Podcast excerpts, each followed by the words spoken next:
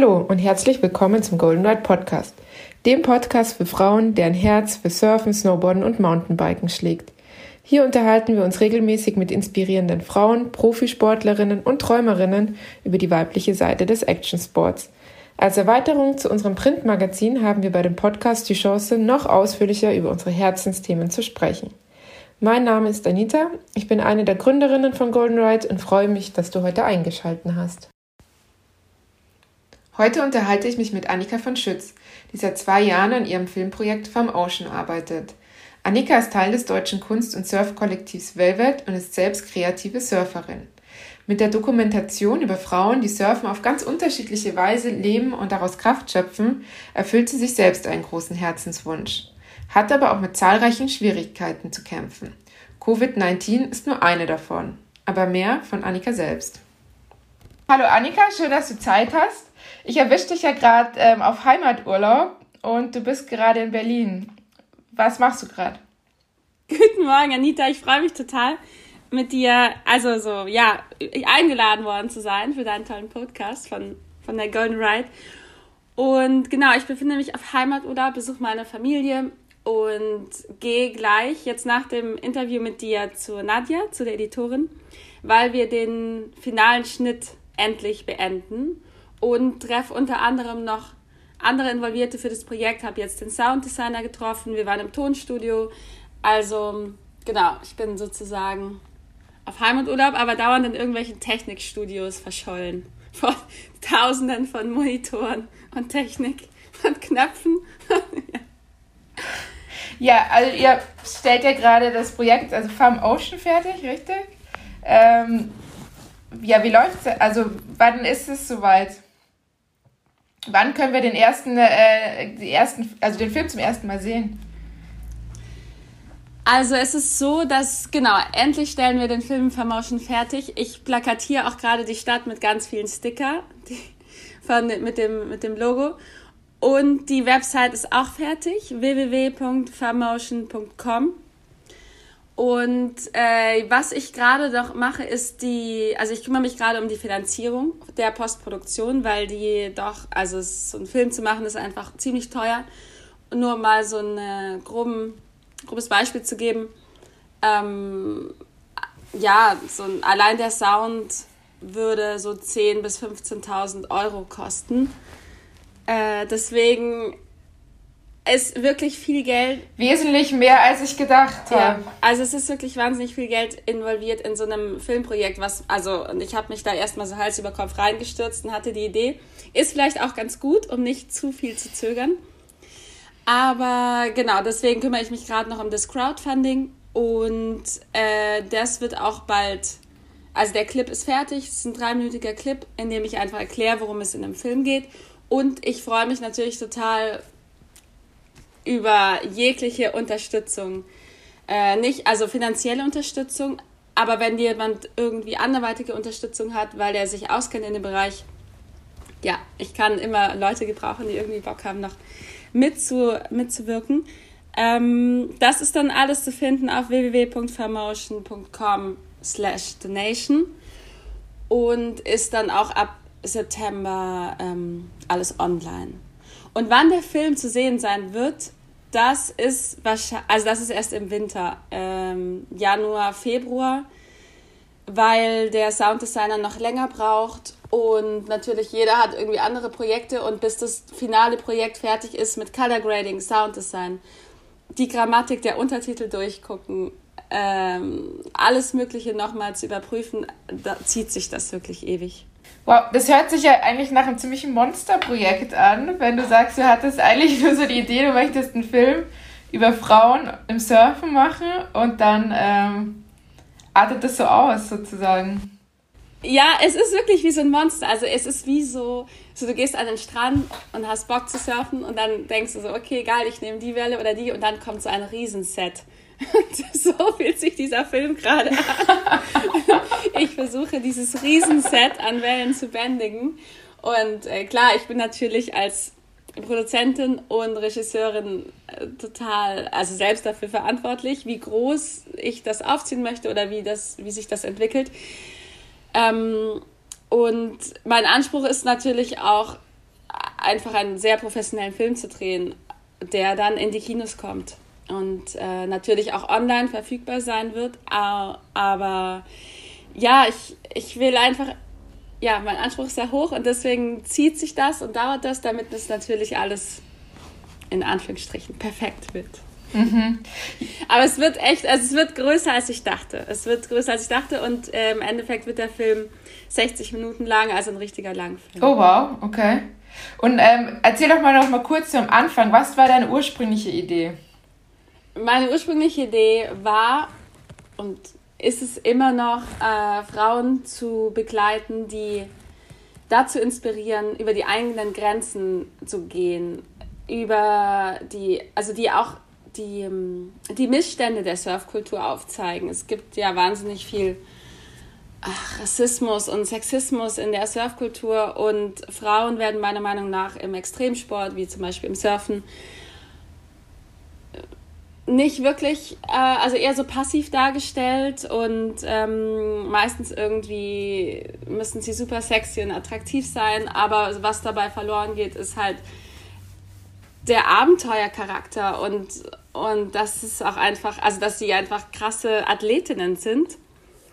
Und äh, deswegen habe ich versucht, Frauen zu finden in Europa, aber auch in Sri Lanka und in Marokko, die dazu inspirieren, den eigenen Träumen zu folgen und auch neue Maßstäbe, der, neue Maßstäbe aufzuzeigen von der Frauen in der Surfkultur ähm, in Bezug auf in Bezug auf die Haut, der Hautfarbe, in Bezug auf Geld, äh, also das Geld, was sie in Contest bekommen, weil es weitaus meistens weniger ist als Männer, wobei die gleichen Wellen gesurft werden.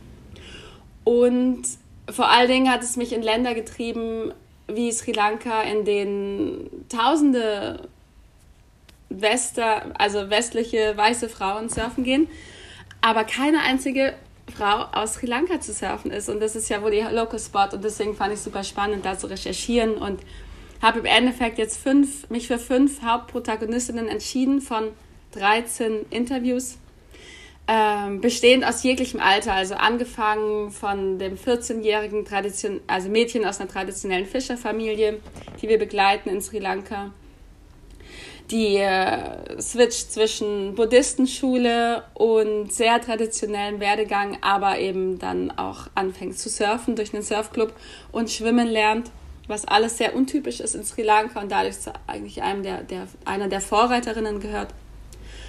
Und dann über Mika, die auch in Sri Lanka ist, aber schon ein bisschen westlichen Touch hat, dadurch, dass sie auch im Ausland studiert hat, dann aber zurückkam nach Sri Lanka.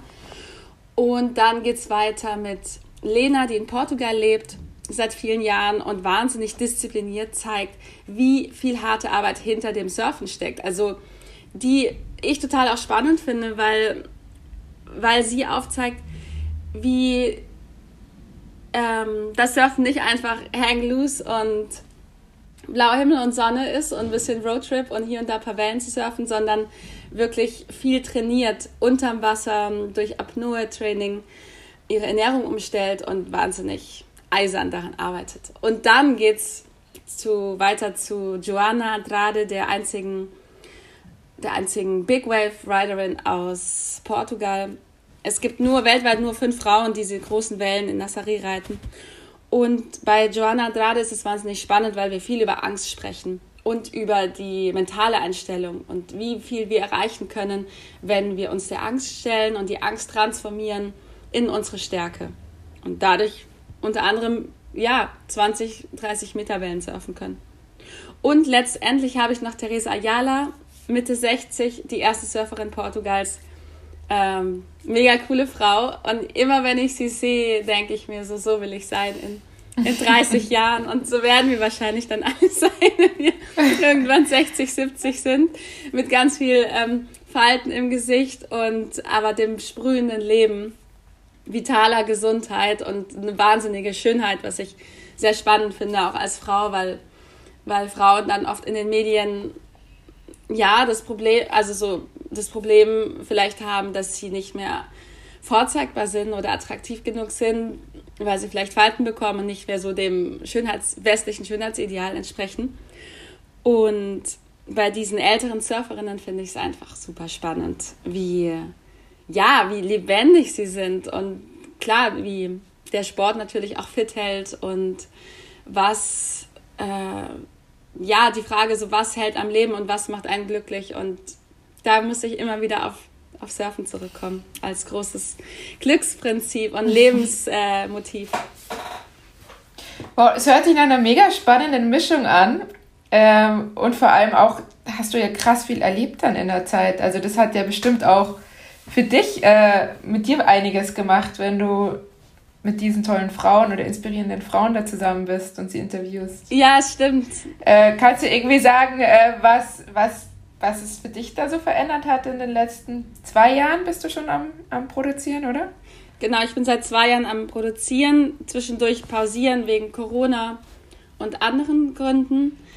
Äh, dramatischen Gründen wie ich hatte einen wahnsinnigen Unfall, wäre halb ertrunken, habe mir meine Hüfte gebrochen, war im Krankenhaus. Also äh, Ach, krass, das wusste ich gar nicht. Wann das war das war denn? November 2019. Während der, während der ersten Filmarbeiten. Also es, in, es sind jetzt zwei Jahre. Genau, genau vor zwei Jahren fing ich an, das Konzept zu schreiben, die Recherche zu beginnen, ein Team zusammenzustellen. Und ich muss sagen, diese zwei Jahre, die zwei Jahre kommen mir vor wie ein ganzes Leben oder es ist wie ein neuer Lebensabschnitt, weil ich mich komplett in dieses Projekt reinbegeben habe, auch von Berlin dann nach Portugal gezogen bin, um vor Ort natürlich zu sein, um zu recherchieren, um immer wieder zu drehen, um die Leute kennenzulernen, um mich inspirieren zu lassen, weil ich auch gemerkt habe, ich brauche einfach das Meer, als, das Meer ist meine Muse. Ich brauche das Wasser und, und das Salz und muss jeden Tag diese verschiedenen, der Atlantik ist ja jeden Tag unterschiedlich und das ist so spannend, das hat mich so sehr inspiriert, diesen Film zu machen, um diese, diese Tiefe auch wieder zu spiegeln und diese Poetik, die im Meer liegt und in den Geschichten. Und gleichzeitig fühle ich mich manchmal, als wäre ich selbst in irgendeinem Film durch diese ganzen Geschichten, die passieren, durch, die, durch das Reisen, dazu kommt diese Pandemie. Also es ist Wahnsinn, was sich in diesen zwei Jahren alles ergeben hat. Und im November 2019 war ich meine erste, hatte ich meinen ersten Dreh in Ericeira und bin dann leider von der großen Welle erwischt worden, gar nicht im Surfen, sondern ich war spazieren. Und diese große Welle hat mich ähm, in so eine, in eine Flussmündung getrieben und gegen Felsen geschleudert. Und ja, ich wäre halb ertrunken. Also es war wirklich, war furchtbar und war auch extrem in Bezug auf die ähm, Beziehung zum Meer, weil ich seitdem tatsächlich ein ziemliches Trauma habe vor großen Wellen, also alles größer als zwei Meter, was ja auch schon groß ist, wenn man im, im Wasser ist. Definitiv, ja. Und deswegen auch gerade gerade intensiv merkt, dass ich mich damit auch noch mehr auseinandersetzen muss, um dieses Trauma zu, zu bewältigen, was ich seitdem habe. Also ich liebe das Meer und ich bin auch gleich wieder, sobald es ging, schwimmen gegangen danach und Physiotherapie, Osteotherapie, Osteopathie und versucht wieder fit zu werden. Und ja, es war wahnsinnig spannend irgendwie im Bezug, also im Rückblick aufgrund dieses Unfalls auch nochmal diese noch intensivere Beziehung zum Meer aufzubauen dass das Meer einfach so unberechenbar ist und so eine gewaltige Kraft hat, die uns anzieht, aber die uns auch das Leben kosten kann.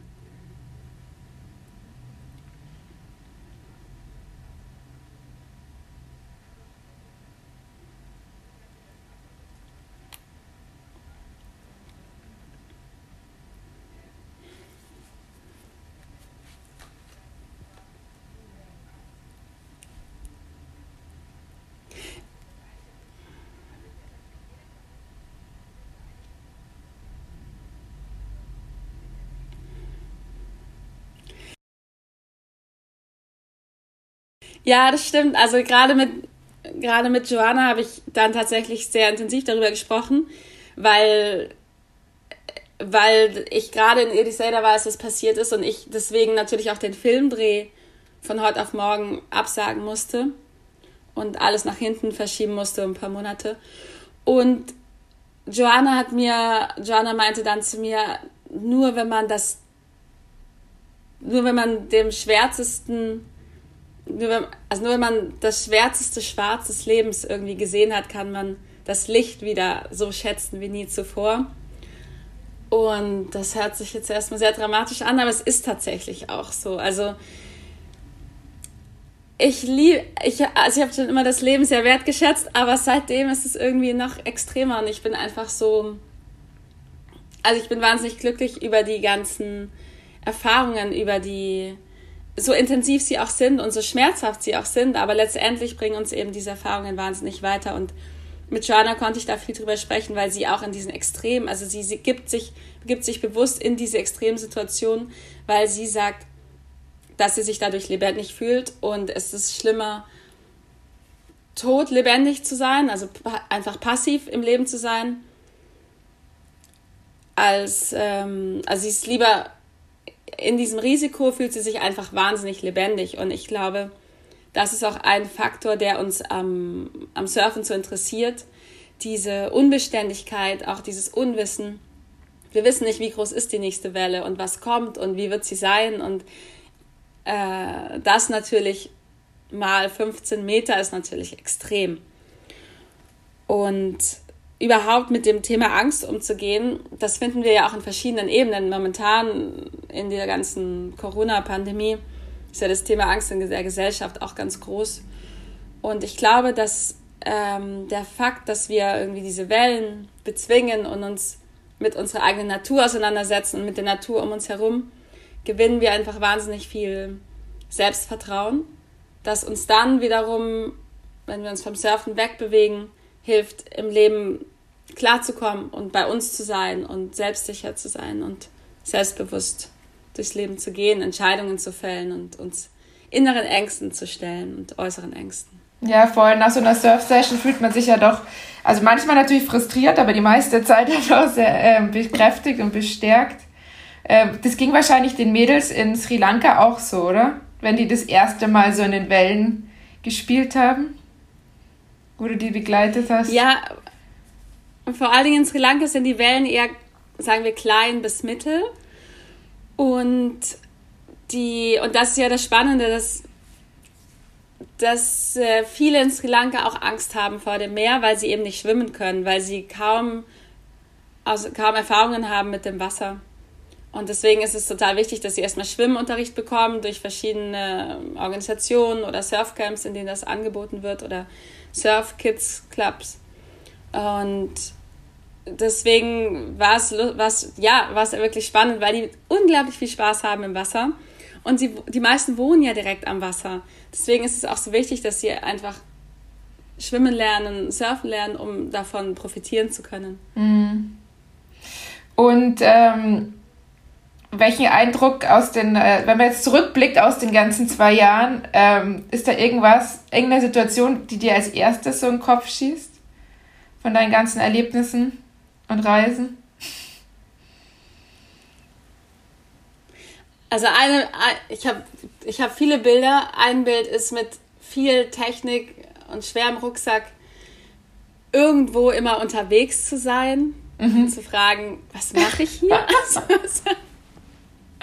Wie, was passiert jetzt? Und ja, ähm, also es ist so zweigeteilt in Sri Lanka und Portugal. In, in Portugal ist ein Erlebnis, was ich niemals vergessen werde, sind, waren die großen Wellen am Ende Oktober in Nazaré. Also das war einfach Wahnsinn, diese Energie zu spüren von 25 Meter Wellen und wir haben die Wellen aufgenommen, wir sind ganz runtergelaufen unterhalb vom Leuchtturm gibt es diese Stufen und es war dunkel, also es war schon Nacht, es war 10 Uhr abends. Die Sterne waren, waren am Himmel und es waren riesige schwarze Berge aus Wasser, die auf uns zukamen, die wir dann mit dem Audio, mit dem Zoom-Recorder aufgenommen haben. Das ist so ein Bild, was mir, was mir, was total präsent mhm. ist bei mir. Also es war total intensiv.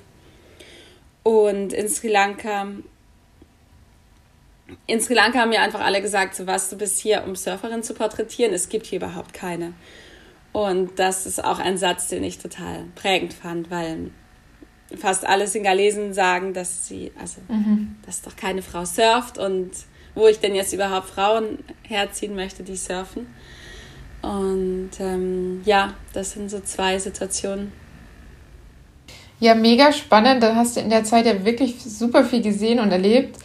Ähm, aber jetzt nochmal ganz kurz zurück zum Anfang. Ähm, hattest du denn eigentlich Erfahrungen in dem, äh, als Produzentin oder hast du jetzt alles Learning by Doing gemacht? Ich habe einen ersten Film gemacht, der heißt Setup to Sell Surfing als Lifestyle-Produkt und da geht es um die Kommerzialisierung der Surfkultur. Das war mein erster Film, den ich komplett alleine gestemmt habe und mein Masterabschlussprojekt.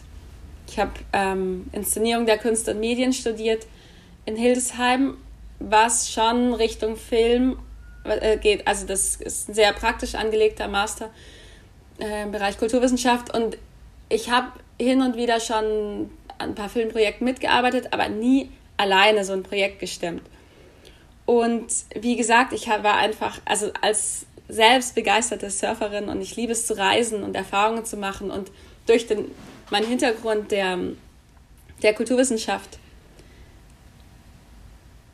Das waren alles genügend Motivationen für mich, einfach dieses Projekt zu starten.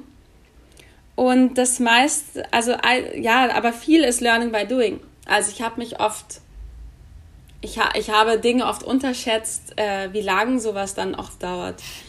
Ähm, der Film, den ich gemacht habe, Setup to Sell, ist ein Kurzfilm, 17 Minuten. Das ist, natürlich eine ganz andere Geschichte, als einen Langfilm jetzt zu drehen.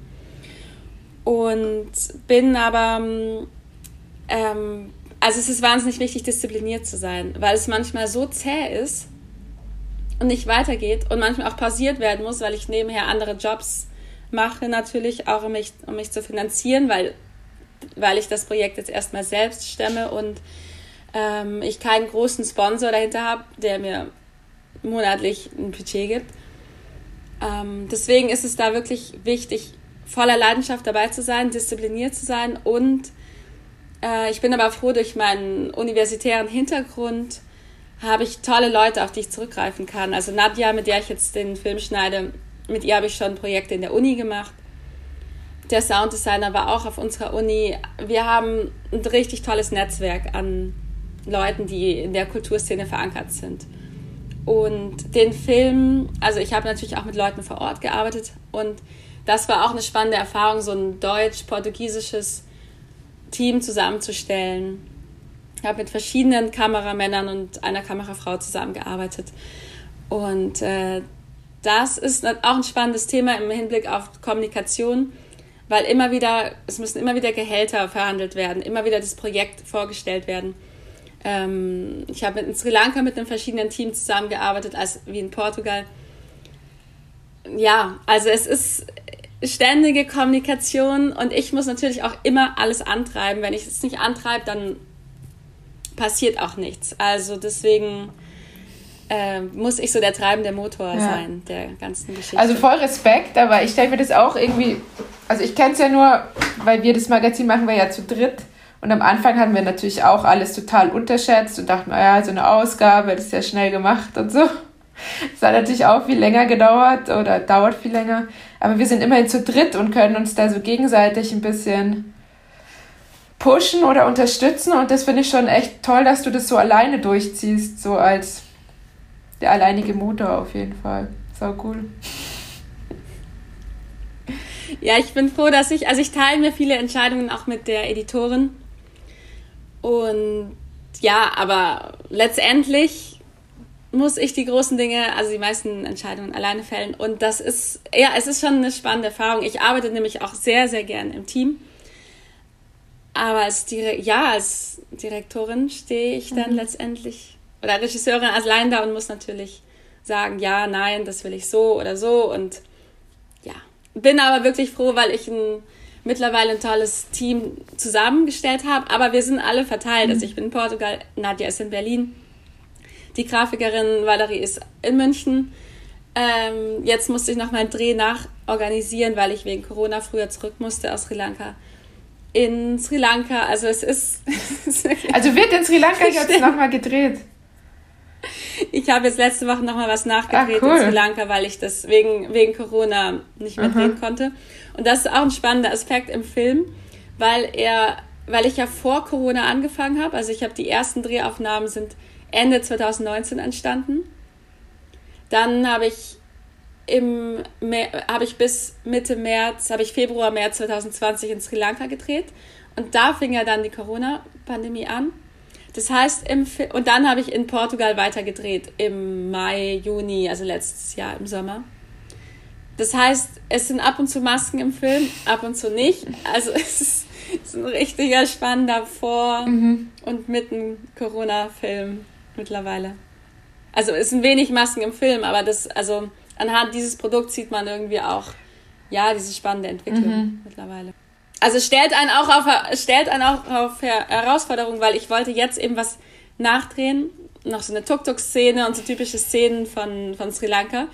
Und dann habe ich komplett vergessen, dass ich die jetzt gar nicht einbauen kann mit den ersten Sri Lanka-Szenen, die ich im März gedreht habe, 2020, weil da ja noch kein Corona ist, weil da noch niemand die Masken trägt auf den Straßen. Und das ist mir gestern erst im Schnitt Ach, aufgefallen. Ja, weil, weil jetzt, weil dadurch, dass wir jetzt so an die Masken gewohnt sind, ist es mir auch gar nicht mehr so, also war es nichts Besonderes mehr für mich. Aber erst im Schnitt kam mir dann, stimmt, ich kann es gar nicht mehr verbinden, weil da niemand Masken trägt und jetzt plötzlich schon. Ja, also das sind so typische, ja, das sind so, so Corona-Film-spezifische oh Fragen, die dann noch dazukommen. Bist auf jeden Fall jetzt, ähm, wie sagt man, Herausforderungen nicht, ja, äh, auf alles eingestellt, auf jeden Fall, nach dem Projekt. Erstes große Projekt während Corona, puh. ja, ich glaube, das ist auch das, was ich am, also so, so unterm Strich am meisten gelernt habe. Ähm, durch das Filmprojekt ist vor allem Ruhe zu bewahren. Weil sich alles nochmal komplett ändern kann. Man kann sich auf nichts verlassen. Und einen Surffilm zu drehen ist sowieso schwierig, weil man einerseits muss man alles planen durch das Team, also die, das Team organisieren, die Protagonistinnen selbst dahin reisen, Tickets und so weiter, alles buchen. Und die Wellen kann man natürlich nicht planen. Mhm. Und äh, ja, da einfach, also was ich gelernt habe, ist total flexibel zu sein, offen zu sein, Alternativen zu suchen und ähm, ja, und einfach mich selbst zu motivieren und die Motivation natürlich auch ins Team zu bringen. Und dieses, also dieses Projekt, äh, das, also es ist, äh, ja, es, es, hält mich auf jeden Fall gut am Leben. Also es ist äh, manchmal verteufliches, meistens ähm, liebe ich es aber. Also ich glaube, mhm. das ist so eine ganz normale Beziehung, wenn man irgendwie ein Buch schreibt oder einen Film dreht oder sowas, dass man auch denkt, dass man auch manchmal diese Situation hat, wo man einfach denkt, okay, ich kann nicht mehr. Was habe ich mhm. mir dabei gedacht? und letztendlich ähm, aber doch diesen Prozess jetzt sieht und ich freue mich äh, jetzt tatsächlich eine Timeline im Schnittprogramm von 60 Minuten zu haben, hier und da modifizieren zu können, um den Sound und so weiter, Color Grading anzugehen, um ja das finale Produkt letztendlich jetzt anzusteuern.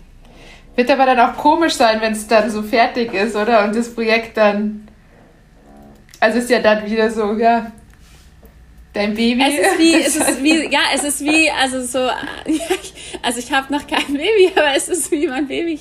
Das, das ziehe ich so groß und irgendwann gebe ich es dann ab und es lernt zu laufen und es lernt dann zu laufen, wenn ich es auf die Festivals, ähm, mm. ja, wenn ich wenn es auf den Festivals gespielt werden wird und irgendwann hoffentlich im Fernsehen zu sehen sein wird. Ja, also ich bin, ich bin gespannt. Ich freue mich irgendwann, glaube ich, es abzugeben, aber ich werde mich dann total nackt fühlen, glaube ich. Naja, es ist immer komisch, da ist wenn das nach zwei Jahren ja. so intensiv auf einmal. Aber ja, ich freue mich auf jeden Fall auch schon aufs Produkt oder aufs, aufs auf den fertigen Film. Wir werden ihn natürlich auch bei uns auf der, äh, äh, auf der Website und so promoten. Aber ähm, Jetzt wollte ich nochmal ähm, zu deinem anderen Projekt auch noch kommen, weil das fand ich ja auch spannend, äh, mit diesem Portugies Surf Film Festival. Da warst du ja auch ziemlich involviert. Äh, was hast du da alles gemacht? also, mittlerweile kenne ich mich besser aus, was, Sur was Surffilme angeht, als. Ähm, also ich war aktiver im Surfilm schauen als im Surfen, was wirklich fatal ist und ich dringend ändern muss, weil ich gerade mehr Wellen auf der Leinwand sehe als, als äh, analog. Auf dem Surfilm Festival habe ich jetzt das dritte Jahr tatsächlich schon mitgearbeitet in Ericeira, Portuguese Surfilm Festival, was immer eine Woche, die letzte Woche im Juli stattfindet.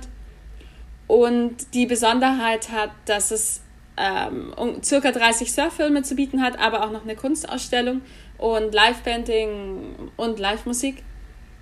Auf dem Surfing Festival habe ich jetzt als Kuratorin der Surf-Kunstausstellung fungiert und als Moderatorin.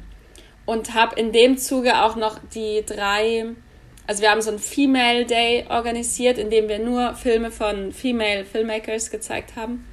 Und ich habe hab die drei Pionierinnen des Surfens eingeladen aus Portugal, die das sind Theresa Ayala, die eben auch im Film vertreten mhm. ist und in eurer Ausgabe auch äh, war. Dann Patricia Lopez und Teresa Abrachos und das war super spannend von den, also das war cool einfach. Ich war auch ein bisschen aufgeregt, die drei Ladies da zu treffen, äh, den Abend mit ihnen zu moderieren und ja, es sind so, also sind richtig heiße Schnitten gewesen, alle zwischen Ende 50, äh, Mitte 60, krasse Frauen, die ersten Frauen, die die Wettkämpfe ähm, gesurft sind, die ersten Frauen, die ja überhaupt ins Wasser sind, zum Teil ohne Neoprenanzüge, weil es noch kaum Neos gab. Und äh, es war spannend, einfach von denen, also ich habe das Gefühl, ganz viel von denen lernen zu können. Und ja, das war so ein Tag des Festivals. Ähm, Genau, was jedes Jahr stattfindet. Okay, ja, mega cool. Ja, so ältere Surferinnen, die sieht man ja irgendwie sonst kaum im Wasser, habe ich das Gefühl. Oder, das ist es. Ja. Man sieht sie kaum und das, ja, das meinte ich auch zu Ihnen. Ich, ich meinte, das sind solche Vorbilder für mich und für alle anderen Mädchen auch, weil man sieht, also dieses Bild ist verankert des klassischen Longboarders, vielleicht mit so einem kleinen Wohlstandsbäuchlein, der dann irgendwie am Wochenende mhm. rausfährt, um seine Wellen zu surfen mit seinen Homies. Aber so ältere, also so ältere Frauen und dann, ja, so 50, 60, 70 sieht man kaum und das ist so wichtig. Ähm, als, als Vorbild, als Motivation. Ja, das war cool. Ja, mega. Richtig spannend. Ja, ich habe, wo ich jetzt im Winter in Costa Rica war, da habe ich ein paar ältere Frauen im Wasser gesehen und die waren mega cool, aber hier in Europa oder so eigentlich relativ selten. Und natürlich auch in den Medien extrem selten. Ich glaube, das muss man wahrscheinlich mal ändern. Das müssen wir mal ändern. Ja, in den Medien, wie gesagt, also kaum vertreten. Und deswegen habe ich halt Lust, das mit dem Film zu ändern. Einfach Frauen auf die Leinwand zu bringen, die man jetzt, die eher untypisch sind, die man einfach eher sonst nicht sieht. Als Vorbild, als Motivation. Ja damit mhm. sich unser Sehverhalten auch ändert. Ja, voll. Es ist ja doch immer noch relativ stereotyp. Aber deswegen, also ich freue mich total über die Einladung und das äh, all die Geschichten hier jetzt im Podcast teilen zu können und freue mich über alle Hörer und Hörerinnen, die das, die sich das dann irgendwann streamen und ähm, anhören. Das ist eine richtig große Ehre für mich. Das freut mich wirklich sehr. Vielen, vielen Dank, Anita. Ja, also vielen Dank auch, dass du Zeit hast, Annika. Also ich, wie gesagt, ich freue mich mega auf den Film. Wir haben ja schon einen kleinen Einblick in der, in der aktuellen Ausgabe gekriegt, aber das dann in Live zu sehen, im Bewegtbild, ist natürlich nochmal was ganz, ganz anderes. Und ähm, ja, halt uns auf jeden Fall auf dem Laufenden. Wann, wo, was das erste, erste Teaser und Trailer und der ganze Film zu sehen gibt.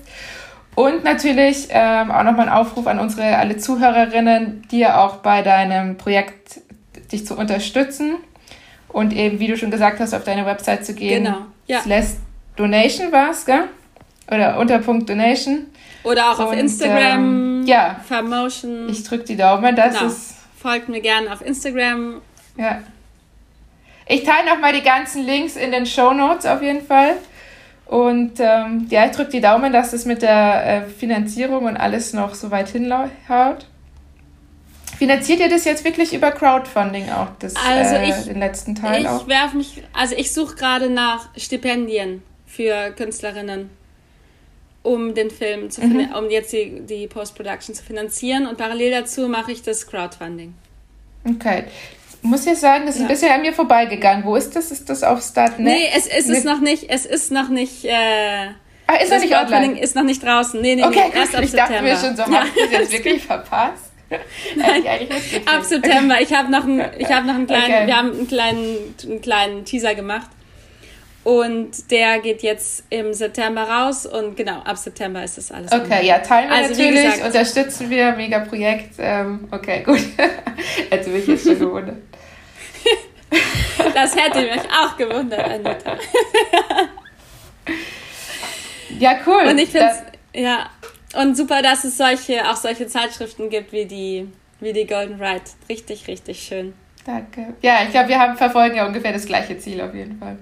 Ich glaube auch. Und wir sollten bald mal wieder zusammen surfen gehen. Definitiv, ja. Bist du dann nach Berlin wahrscheinlich wieder in Portugal, oder? Genau, ich fliege Anfang September wieder nach Portugal. Ja. Und wo bist du jetzt? In welcher Region? Äh, unterhalb äh, Port Im ähm, Allen im Alentejo. Ah ja, okay. Alentejo, genau, zwei Stunden südlich von Lissabon. Aber ich bin auch sehr oft in Ericeira, also ich bin in beiden. Ja.